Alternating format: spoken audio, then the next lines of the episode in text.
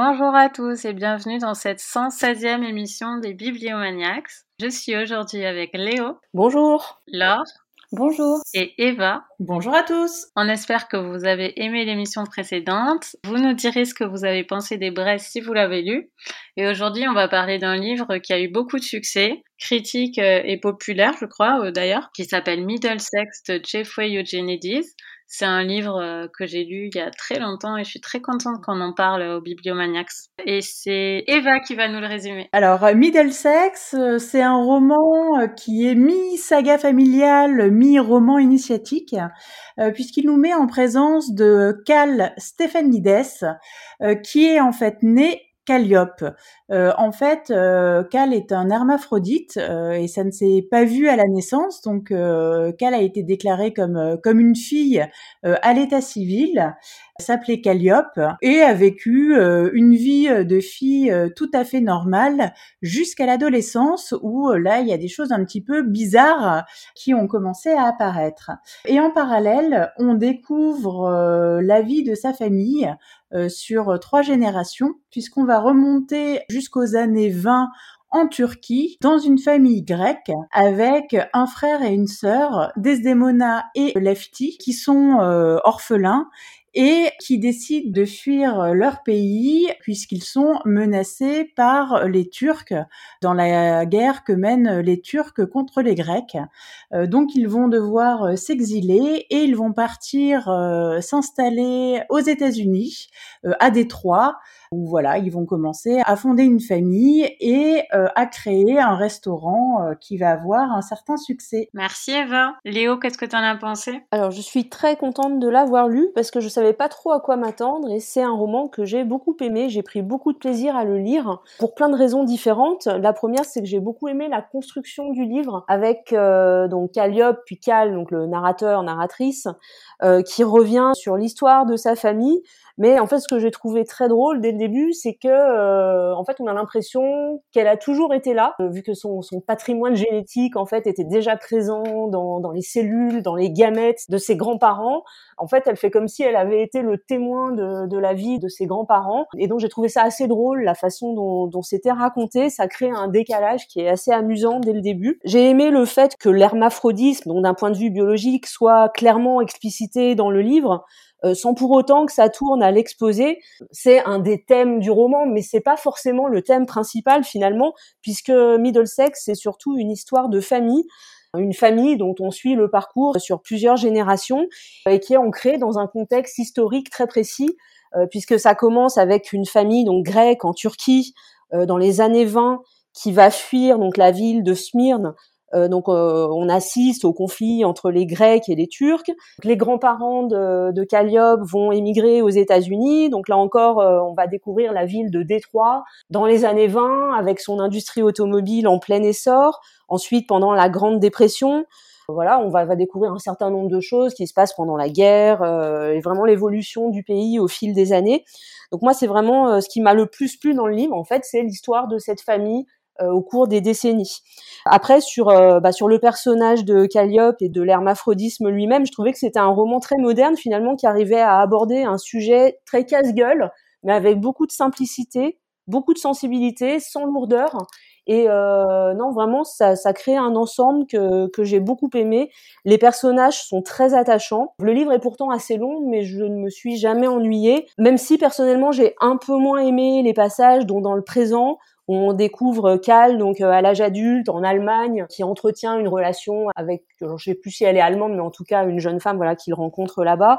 Euh, bon, ces, ces passages-là font entièrement partie de la construction que j'évoquais avant, donc je comprends leur, leur utilité, mais c'est des passages où j'ai trouvé que ça retombait un petit peu et, euh, et j'avais hâte moi de retourner dans le passé pour euh, bah, pour retrouver cette famille euh, si attachante.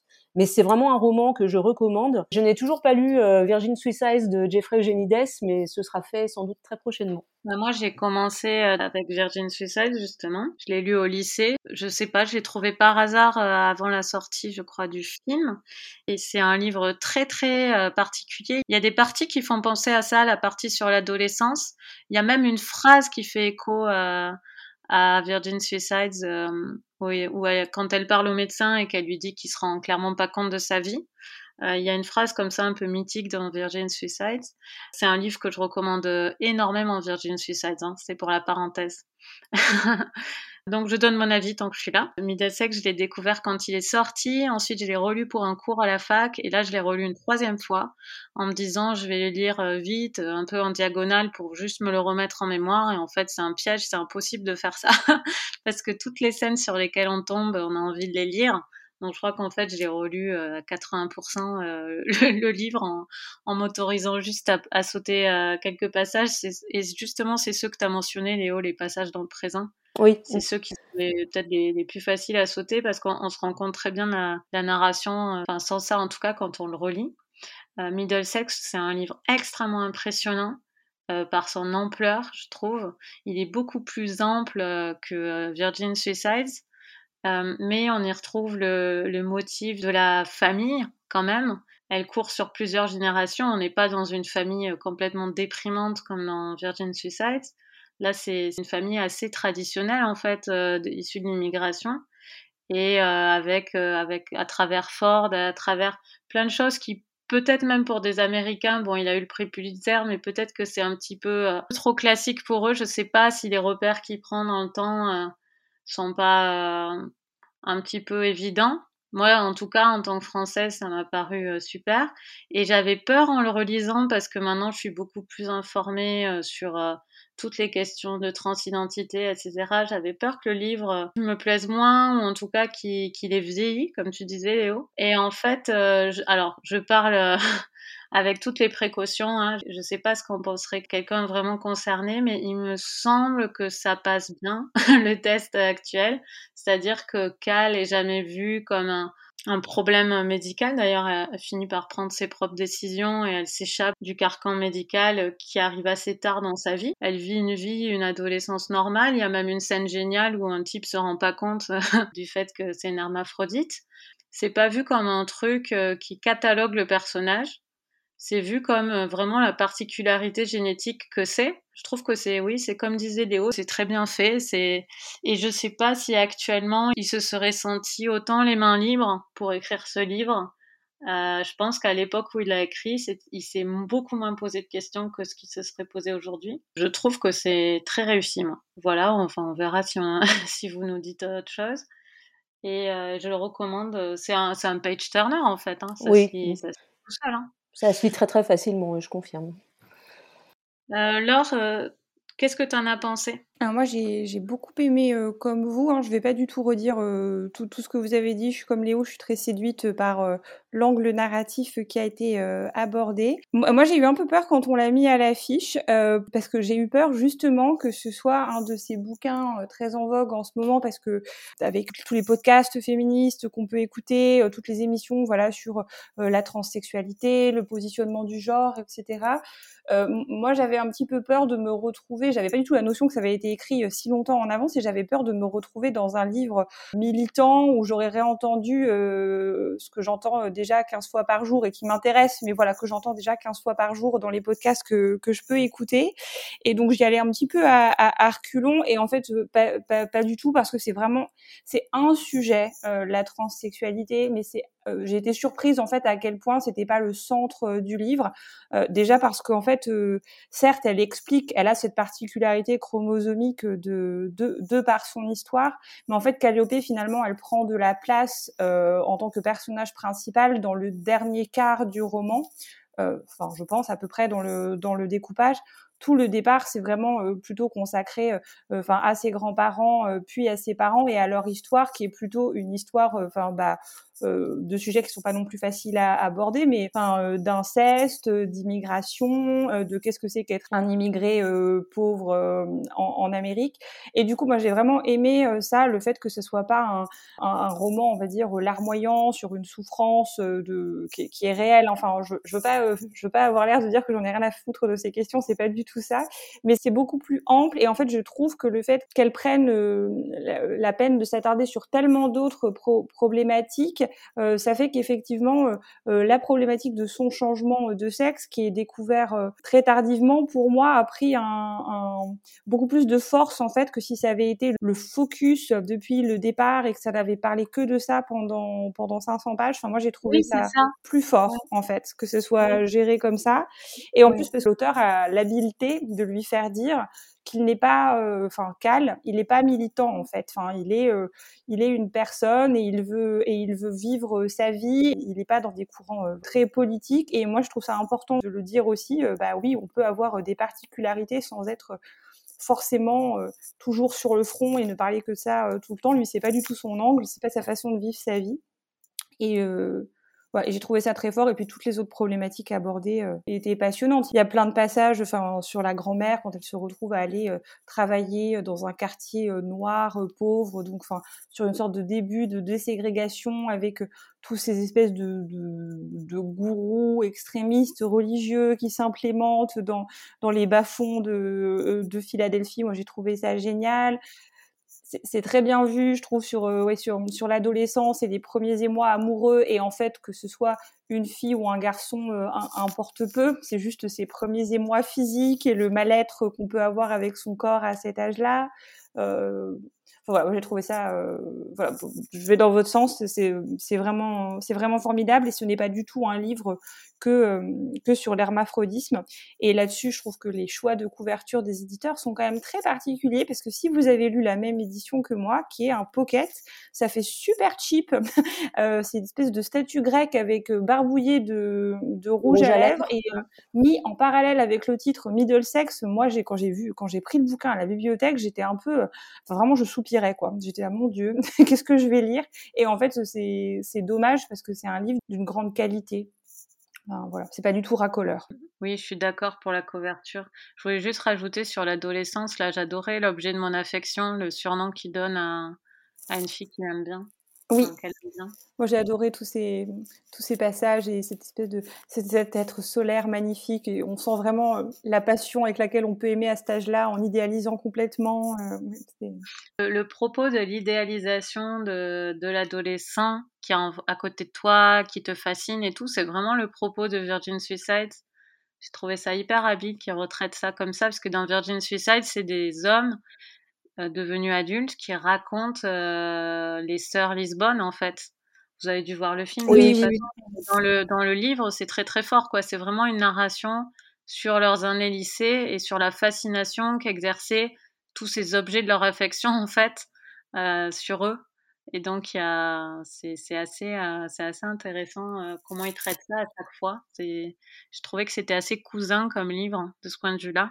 Et Eva, alors, qu'est-ce que tu as pensé, toi? Toi aussi, tu l'avais déjà lu? Ouais, je l'avais lu quand il était, euh, quand il était sorti, en fait. de mémoire, il était sorti aux éditions de l'Olivier. C'était à peu près il y a une vingtaine d'années. Et déjà à l'époque, j'avais vraiment, alors ça avait été un gros événement, hein, cette, cette sortie. C'était un livre dont on parlait vraiment beaucoup. Donc, je l'avais lu et j'avais vraiment adoré. Et ce qui est assez drôle, donc, euh, donc j'avais, euh, je m'étais dit effectivement un petit peu comme toi, euh, Coralie, que je le lirais un petit peu en diagonale pour me rafraîchir les idées.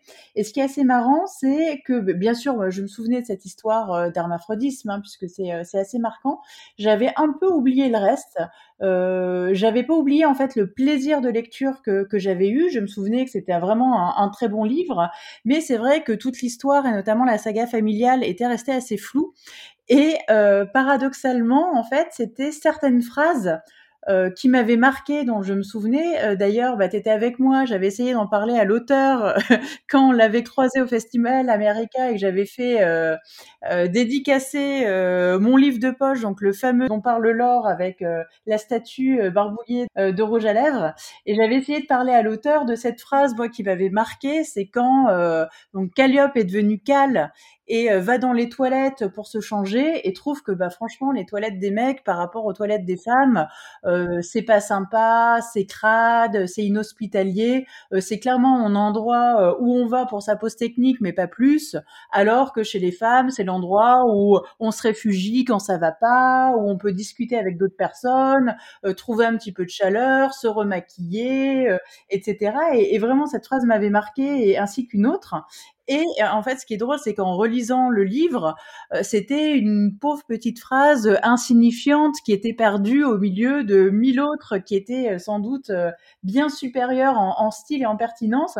Mais voilà, c'est toujours assez marrant de, lire un, livre 20 ans après et puis de voir ce qu'on en a gardé en tête et ce qu'on a ce qu'on a complètement oublié. Parfois, c'est pas très logique.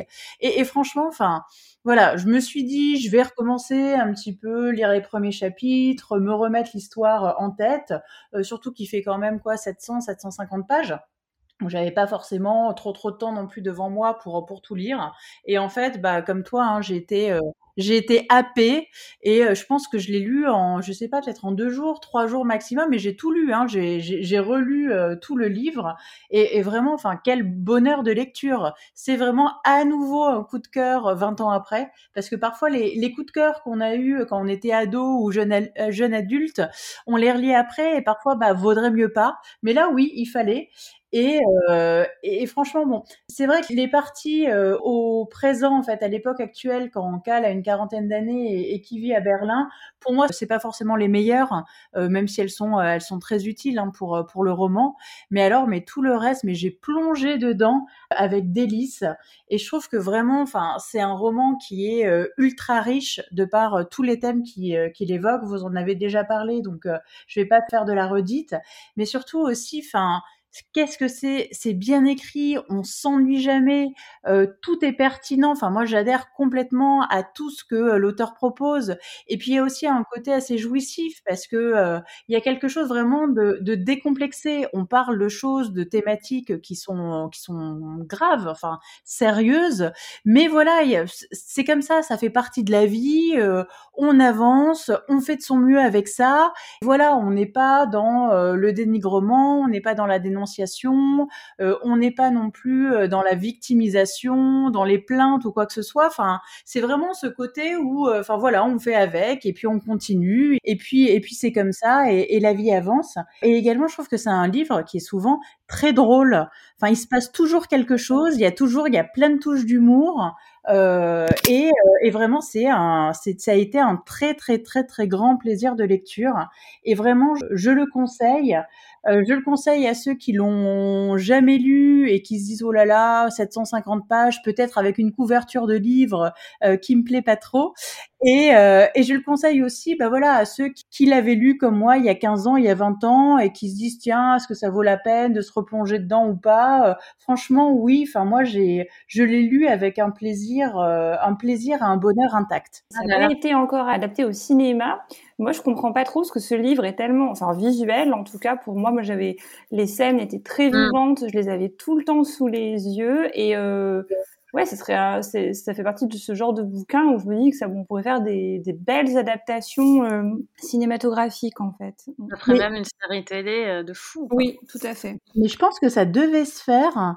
Euh, parce que je me suis, je me, c'est marrant. Alors, je me suis fait exactement la même réflexion que toi. Bah, surtout que Jeffrey Eugenides, euh, euh, comme on l'a dit, hein, on le connaissait avec Virgin Suicides et l'adaptation de Sofia Coppola qui avait tant fait parler d'elle. Et, et, je me disais, mais enfin, c'est un, ce, serait vraiment une série ou un film absolument extraordinaire. Et il me semble que j'avais vu que les droits avaient été achetés, ça devait se faire, et finalement, pour une raison X ou Y, ça ne s'est pas fait. Bah, j'ai pas de talent en la matière, donc je vais pas proposer mon, adaptation, mais euh, j'aimerais bien la voir, en tout cas, si un jour elle existe. Mais attendez, attendez, attendez, euh, c'est tout nouveau, mais a priori, ça devrait être adapté euh, en série par la réalisatrice Sam Taylor Johnson. D'accord. Merci Eva, c'est du direct live. Exactement. Donc 20 ans après, euh, peut-être, je sais pas, ils nous ont entendus et, euh, et cette série va sortir. Voilà, Quelle réactivité. Nos désirs sont des ordres.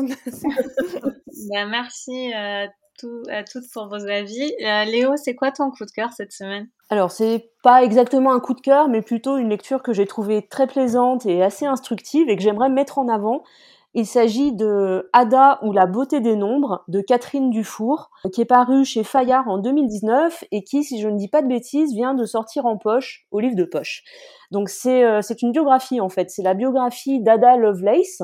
Ada Lovelace qui était la fille de Lord Byron et qui était également mathématicienne et qui est connue donc pour avoir travaillé avec euh, Charles Babbage qui est le concepteur de la première machine à calculer et Ada Lovelace est aussi connue parce qu'elle a écrit le premier programme informatique avec le premier algorithme et surtout la première boucle itérative donc qui a vraiment euh, posé les, les bases de la programmation moderne.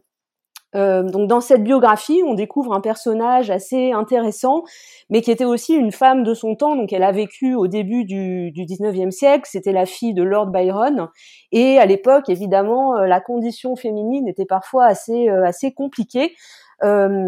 Donc Ada Lovelace avait déjà trois enfants à 25 ans.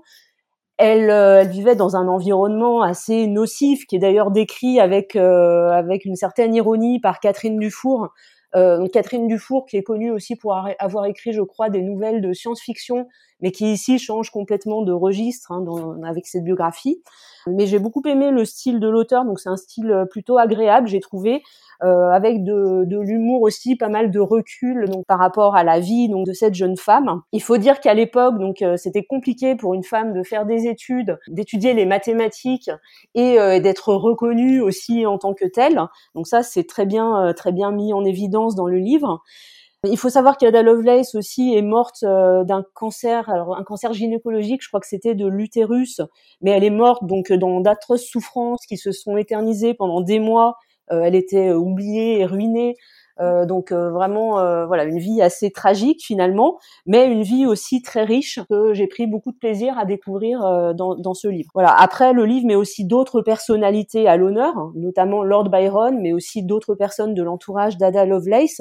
Et finalement j'ai trouvé que le livre était presque trop court et aurait mérité à mon avis un certain nombre de pages supplémentaires pour vraiment rentrer encore plus dans les détails c'est un livre qui est finalement plus social que scientifique, bon, ce qui est très bien, mais j'ai trouvé aussi que l'aspect scientifique aurait mérité d'être davantage développé.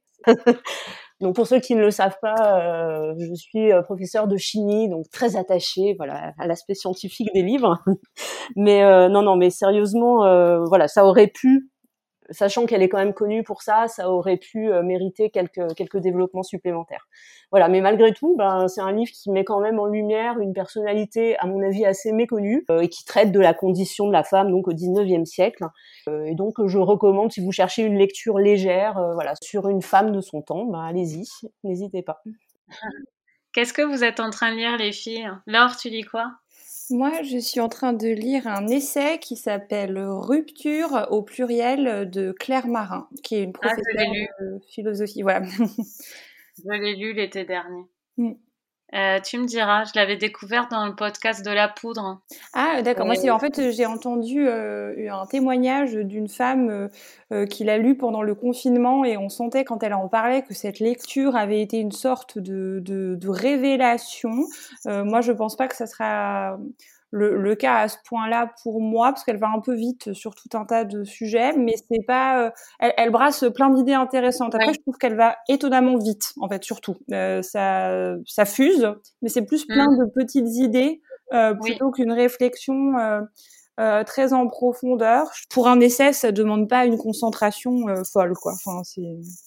Elle a écrit un livre que je n'ai pas lu mais que je veux lire sur la santé, sur la bonne santé et ah. l'état de quand tu es malade. Je trouvais ça intéressant comme sujet. Je crois que c'est son précédent livre, elle en parlait dans le podcast. Mmh, D'accord.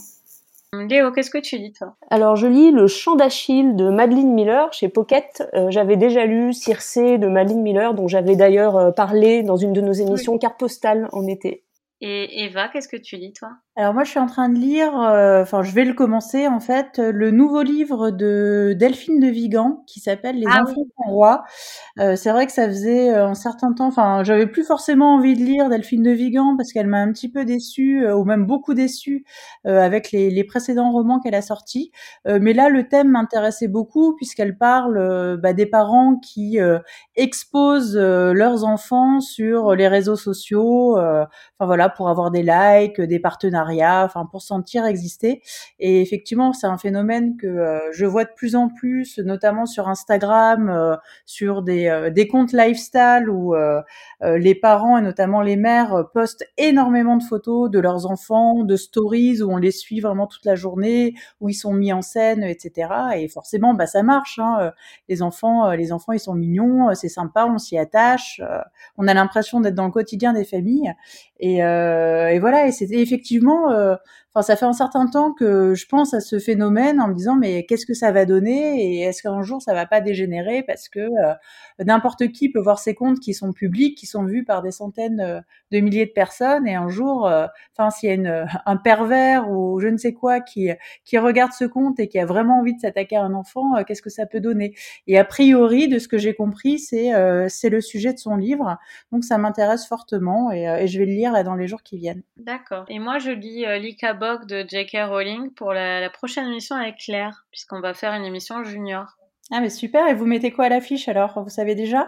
Oui, oui, on a l'affiche, on va parler de, deux livres ensemble et on va vous en conseiller chacune un autre. Et les deux livres communs, ce sera L'effet Mathilda de Ellie Irving.